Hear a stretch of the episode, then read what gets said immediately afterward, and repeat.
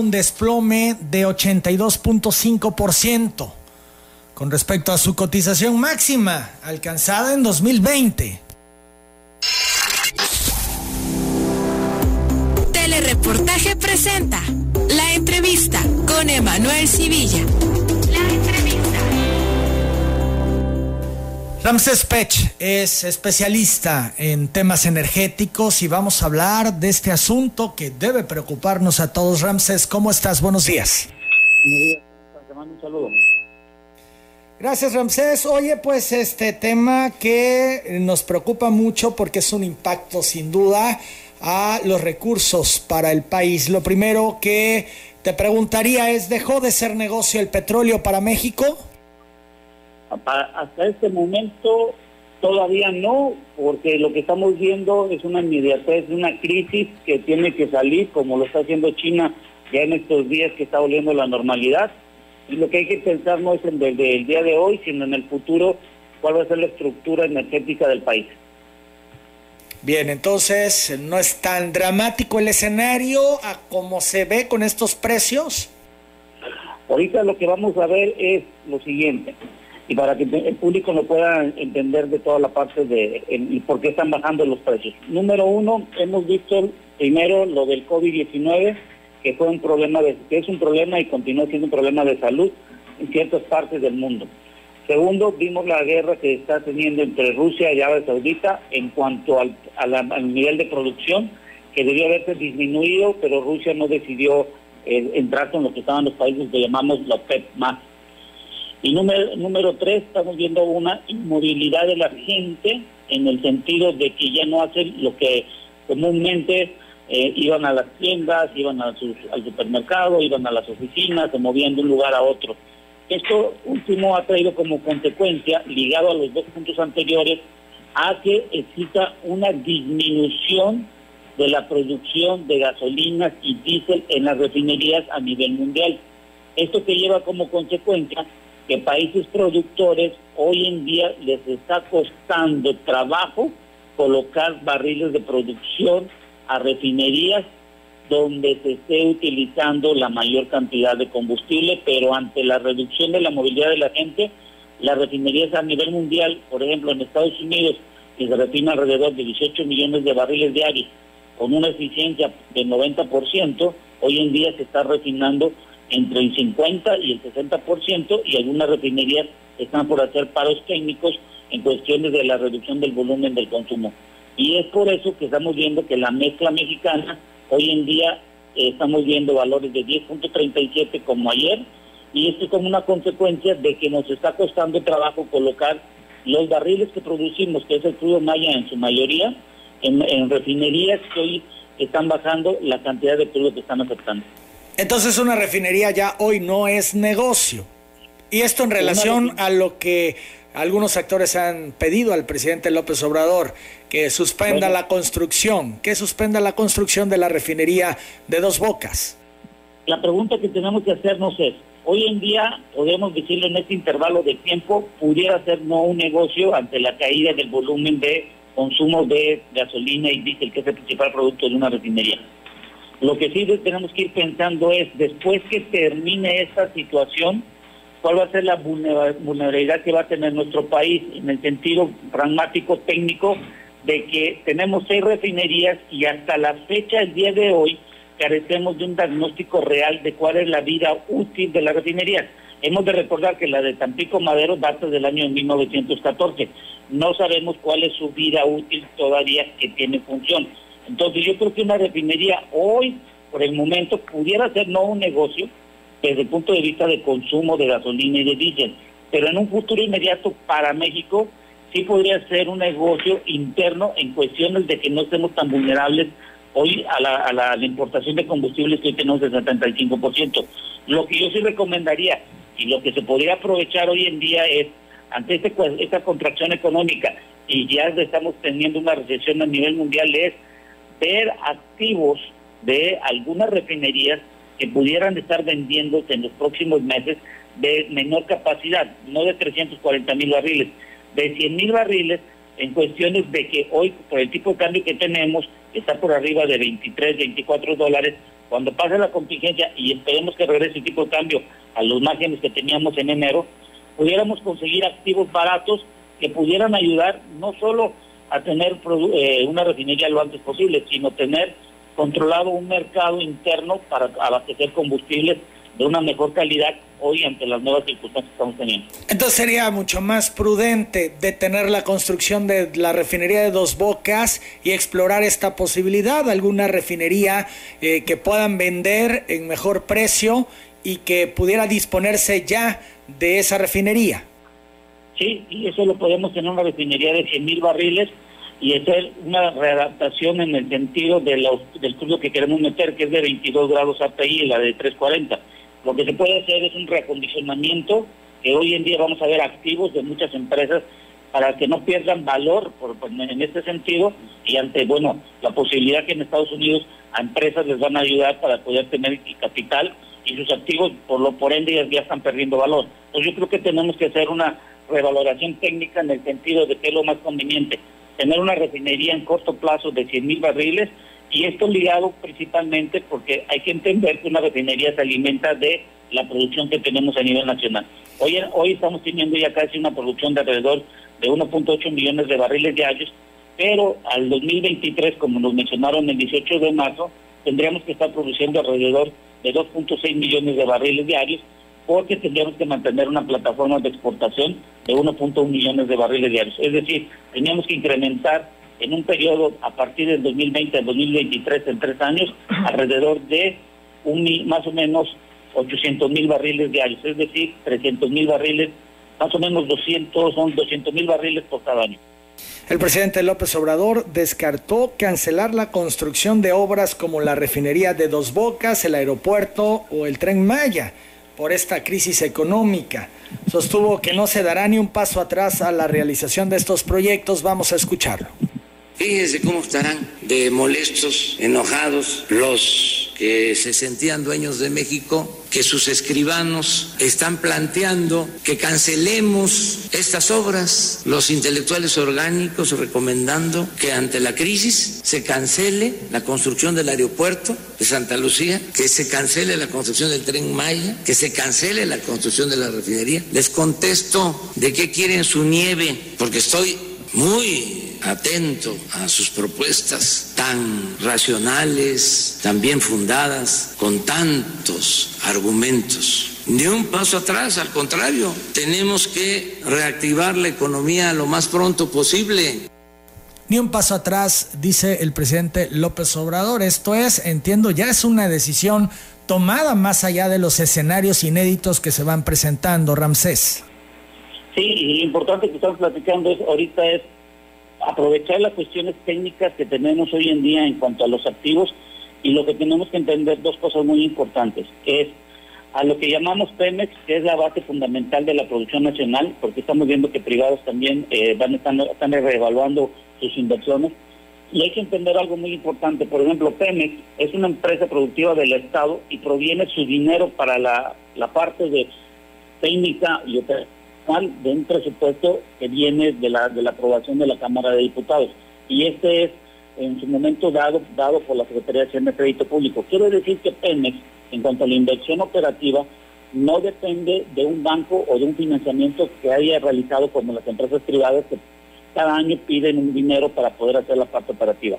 Y lo más importante que hay que ver es que la Secretaría de Hacienda Crédito Público, ante la reducción que tuvimos del 6.3% que anunció la Secretaría de Hacienda Crédito Público, no esté pensando en quitar el presupuesto a lo que llamamos Pemex Exploración y Producción. Este es un punto muy importante porque si le llegan a quitar el presupuesto a Pemex Exploración y Producción del que tenían destinado en el 2020, vamos a tener el mismo inconveniente en el año 2015 cuando la Secretaría de Hacienda Crédito Público en su momento quitó más de 100 mil millones de, eh, de pesos a Pemex y de ahí teníamos una producción de 2.4 millones de barriles diarios, caímos a lo que actualmente tenemos. Es decir, lo que incrementamos el año pasado en producción operativa de alrededor de 80 mil barriles, si Hacienda le quita el dinero, vamos a tener, cuando menos, otros dos años para poder recuperarnos y entonces la refinería, cualquiera que sea el volumen, pero mi punto de vista que tiene que ser de 100 mil, no habrá suficiente crudo nacional para poder alimentarla. 8 de la mañana en punto seguimos platicando con Ramsés Pech, que es especialista en temas energéticos. Para tenerlo claro entonces, por prudencia el gobierno de México tendría que detener la construcción de la refinería de Dos Bocas y esperar cómo se presentan los próximos escenarios y valorar qué le resulta mejor, si comprar una refinería a más bajo precio que pudieran en un momento dado ponerse en venta que seguir construyendo la de dos bocas. ¿Es así, Ramsés? Sí, y técnicamente lo tendremos que estar basando primero y posteriormente en la parte económica. Hemos de recordar que, por ejemplo, el presupuesto que nos asignan para Pemex, y sobre todo en, lo que se llama transformación industrial, es en pesos. Entonces, todavía tenemos que esperar cuál va a ser la variación del tipo de cambio en los próximos en los próximos meses, que hoy en día está por, por arriba de 23 dólares, y eso, 23 pesos, perdón, y eso eh, supongamos que nos dieron 100 pesos y con esos 100 pesos ya, no podemos comprar la misma cantidad que cotizamos tecnología en dólares. Entonces lo importante es hacer un alto ahorita, evaluar cuáles son las consecuencias de futuro inmediato y sobre todo entender que la, la reactividad económica en México va a tardar cuando menos, de acuerdo a que estamos entrando nosotros a la tercera fase que nos han solicitado estar hasta el día, hasta finales de este mes en, nuestra, en nuestro hogar, por ejemplo, vamos a tener un desfase de 60 días comparado con otros países como China, que ya están saliendo de la, de la cuestión del COVID-19 y su economía se está reactivando. Creo que eso es muy importante y hay que evaluarlo porque a nosotros nos va a pegar en lo que llamamos en el último trimestre de este año, en cuando la, la actividad económica se esté iniciando, cuando otros países ya lo están realizando. Llevamos más o menos un mes de diferencia con los países que iniciaron el problema del COVID. Ellos, como decías, van saliendo y nosotros apenas entrando a la parte difícil. Ramsés, ¿el seguro que tiene México ampara el precio actual del barril? Sí, y hay que entender, eh, hay, dos, hay seguros que tenemos cuando a la cobertura del precio del barril. Es el seguro que compra la Secretaría de Hacienda Crédito Público que se contratan y ese data del año 2001. Y el otro seguro de cobertura que en el año 2017 el Consejo de Pemex autorizó para hacer una cobertura a ciertos barriles de exportación. Ambos seguros de cobertura están referidos a los barriles de exportación. No conocemos el contrato nosotros porque eso es algo confidencial que se mantiene eh, en el resguardo por las cuestiones de estrategias, que sobre todo en la venta del, precio del barril, pero ah, con información que hemos podido revisar desde el año 2001 a la fecha y del 2017 a la fecha, hemos 8 de la mañana, 3 minutos, perdimos a Ramsés, intentaremos restablecer la comunicación. Son las 8 de la mañana, 3 minutos, interesante este tema complejo. Ya está Ramsés. Ramsés, te dejamos de escuchar por un momento.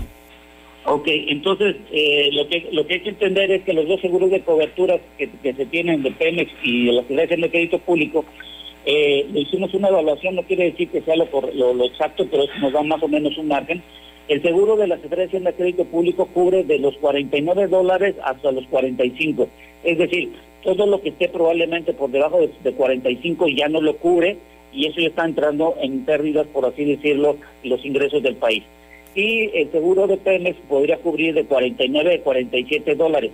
Entonces, dicho lo anterior, como tenemos un precio de 10.37, es importante establecer que el precio que estamos viendo hoy en día es en función de que tenemos que colocar la mezcla mexicana en refinerías de Estados Unidos, en refinerías del, Medio Oriente y en refinerías del Lejano Oriente y también de Europa para poder hacer poder ser, vendido y por eso hoy en día eh, lo que llamamos nosotros el factor K, que son los descuentos que están realizando, está entre el orden de los 6.5 dólares hasta los 8, 8 dólares por barril que están dando de descuento de la mezcla mexicana para poder ser colocado. Entonces, como el dato que nos dieron ya de la parte de Secretaría de Hacienda Crédito Público, que por la el COVID-19 hemos tenido una disminución de recaudación del 6.3% y apenas estamos entrando, lo importante es evaluar que vamos a tener otro indicador que es la venta de combustibles, que hoy en día va a bajar su, cantidad de volumen y por ende va a ser un indicador de otra contracción económica en el país.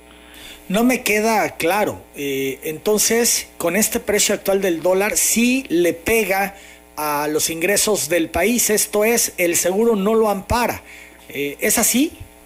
Sí, el seguro no te ampara, por ejemplo, de Hacienda, eh, lo que podemos, lo que estimamos de 45 dólares hacia abajo, ya no te los cubriría. y en Pemex de 47 dólares por abajo. Y aclaro, esto es una evaluación porque desconozco yo el contrato real, pero es una evaluación de información pública y de algunos datos que tenemos disponibles. El presidente de Estados Unidos, Donald Trump, y su par de Rusia, Vladimir Putin, acordaron mantener un diálogo de alto nivel para atender la crisis petrolera que se vive en el mundo y que ha colocado al barril de crudo a precios de hasta 20 dólares. De acuerdo al Kremlin, quien hizo pública una conversación entre los líderes, se acordó que los ministerios de energía mantengan nuevas conversaciones sobre el mercado petrolero. Además, se estableció que se debe buscar que los países unan esfuerzos para equilibrar los mercados mundiales de petróleo tras el colapso del acuerdo con la OPEP. Y es que prácticamente el impacto del COVID-19 continúa reflejándose en los precios del crudo a nivel mundial y ha colocado al barril Brent en su nivel más bajo desde 2002. Además, el crudo estadounidense, el WTI, ha mostrado varias caídas que lo ubican debajo de los 20 dólares y ya hablamos de la mezcla mexicana. Esto es un impacto mundial. ¿Tú crees que pueda haber acuerdo? ¿Tú crees que puedan mejorar las cosas? ¿Tú crees que se recupere el precio del barril? Sí, y eso es muy importante en el, siguiente sentido. Por ejemplo, Rusia tiene colocado dentro de su ley de ingresos alrededor de 40 a 42 dólares el precio del barril. Hoy su, barril está por debajo de 30. Eh, Rusia eh, entró con Arabia Saudita en la disputa sobre la reducción de la, de la producción que se tiene a nivel mundial para aumentar los precios del barril. Lo que está sucediendo hoy, y es muy importante también entender, es que lo que tú escuchas en la mezcla, en, por ejemplo, la mezcla mexicana, en el Brent y en el West y en el, en el WTI. Aparte se están dando descuentos y esto está iniciando Arabia Saudita en el sentido de es el nuevo mercado que le estamos llamando de robar clientes, es decir, por ejemplo, una refinería de Europa que le compraba el crudo a Rusia, le está diciendo a Arabia Saudita, bueno, de lo que vale yo te doy otro descuento aparte de dos dólares. Y Rusia dice, no, yo te doy tres. Y Arabia dice cuatro. Y entonces vamos a ver una pugna al menos que no se ponga, que se pongan de acuerdo estos dos países en una reducción adicional de lo que pueden dar y eso va a traer como consecuencia y va a jalar al precio de, al precio de, la, de la mezcla mexicana un poco más abajo. Pero hoy estamos viendo algo positivo, acuérdate que los mercados de crudo son algo especulativos en función de las noticias que hoy tenemos, como por ejemplo la conversación del presidente de Estados Unidos con, con el presidente de Rusia. Lo importante de esto es que debe de haber un acuerdo y hemos de recordar que Arabia Saudita es un aliado de Estados Unidos.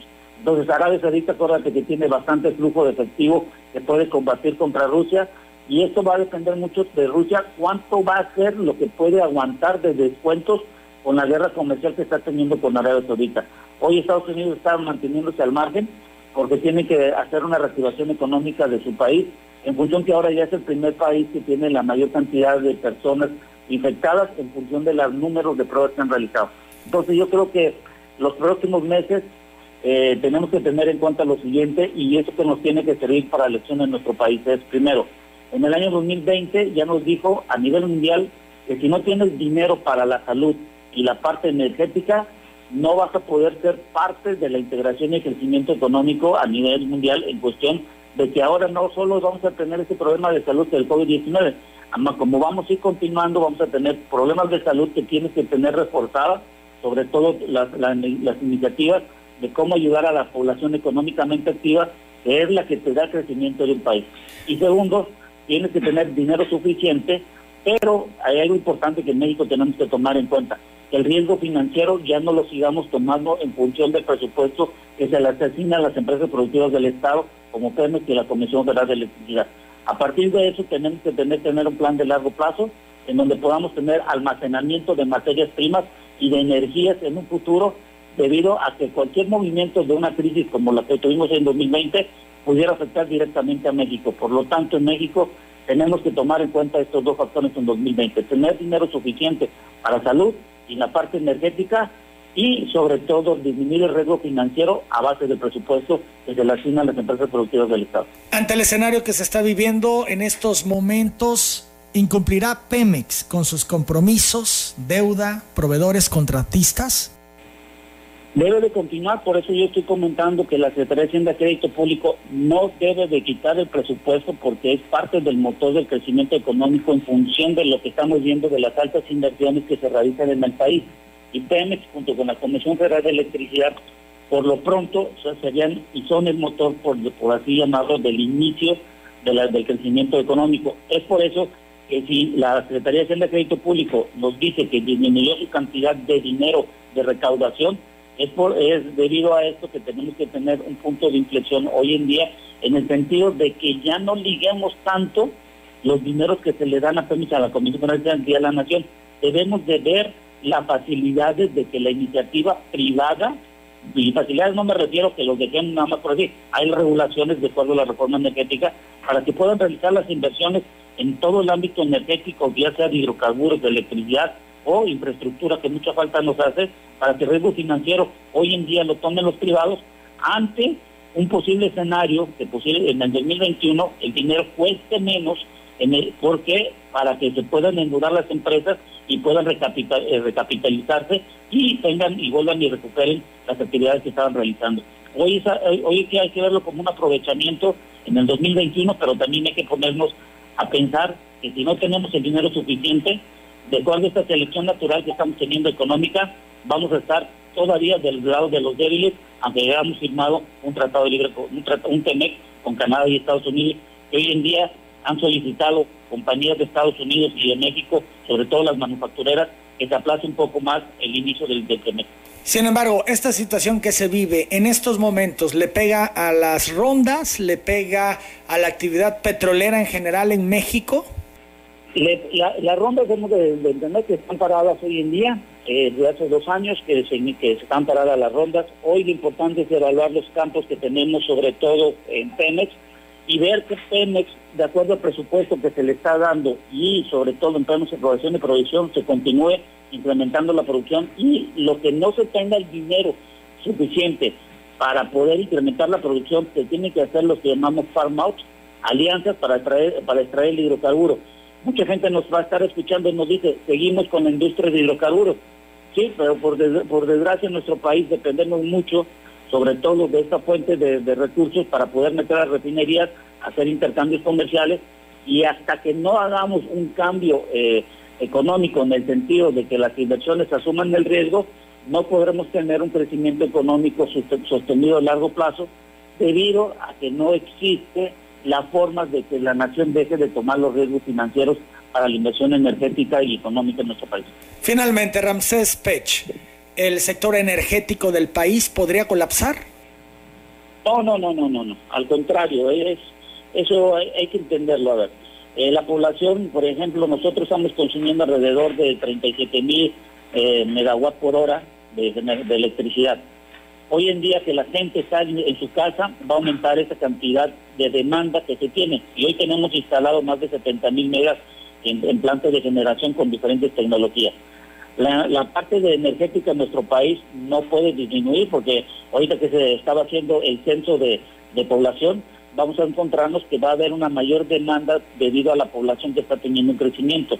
Es decir, hoy en día 2020 tenemos que hacer un replanteamiento no de esta administración, sino del país en general, como en conjunto, la administración actual, la, parte de, eh, privada y la sociedad, cuál va a ser el plan estratégico que vamos a tener de largo plazo en el sentido de tener almacenamiento de materias primas, de energía, infraestructura en función del crecimiento de la población y las necesidades que hoy en día se están teniendo ante un mayor consumo de energéticos.